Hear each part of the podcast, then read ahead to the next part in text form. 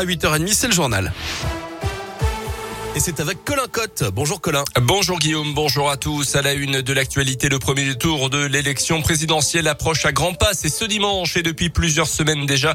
Radio Scoop vous présente les candidats en lice pour ce scrutin, mais aussi des électeurs qui ont décidé ou non d'ailleurs d'aller voter. Parmi les portraits que vous avez déjà entendus sur l'antenne, Philippe le danseur, Sophie l'enseignante, Nasser le demandeur d'emploi et encore Sylvain l'infirmier.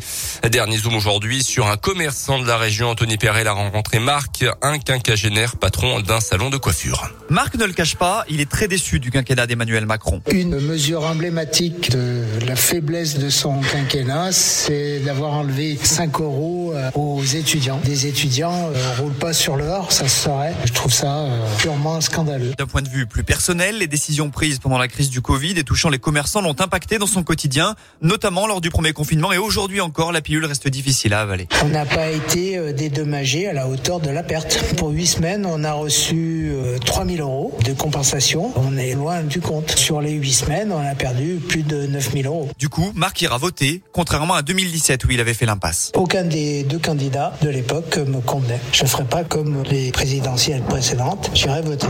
A priori, il y aura M. Macron. Donc, peu importe le candidat qui sera face de lui, je voterai contre M. Macron. Et non pas pour un candidat, mais surtout contre M. Macron. Gauche, droite ou extrême, peu importe le bord politique de l'adversaire en face. Les derniers jours de campagne aujourd'hui avant le premier tour. Donc dimanche, chacun des 12 candidats jette ses dernières forces dans la bataille. Interview pour un média en ligne pour Emmanuel Macron. Marine Le Pen s'arrive à l'annonce et sera sur le terrain tout comme Valérie Pécresse pour les Républicains Yannick Jadot. La période de réserve débute à minuit ce soir. fini donc à partir de cette heure-là les réunions publiques, les distributions de tracts et même la propagande numérique pour les 12 candidats. Pas d'interview non plus. Aucun sondage ni estimation de résultats ne pourront être publiés avant les résultats dimanche à 20h. Hier, 69% des 47 millions de pieds électoraux avaient été distribués dans les boîtes aux lettres selon le ministère de l'Intérieur. Dans l'actu chez nous, ça va souffler très fort en Auvergne aujourd'hui avec le passage de la tempête Diego. La Haute-Loire et le Puy-de-Dôme ont été placés par Météo France en vigilance orange au vent violent. Ça va commencer à partir de 15 et 16 heures cet après-midi avec des rafales attendues à plus de 100 km heure en fin de journée. Le vent devrait ensuite se calmer dans la nuit. Retour en prison pour un père de famille violent à Dor-l'Église dans le Puy-de-Dôme. Les policiers ont été appelés en début de semaine par la mère âgée de 36 ans. Sa fille a été victime de coups également. L'homme était recherché pour purger une peine de 30 mois de prison dans le cadre d'une affaire de stupéfiants.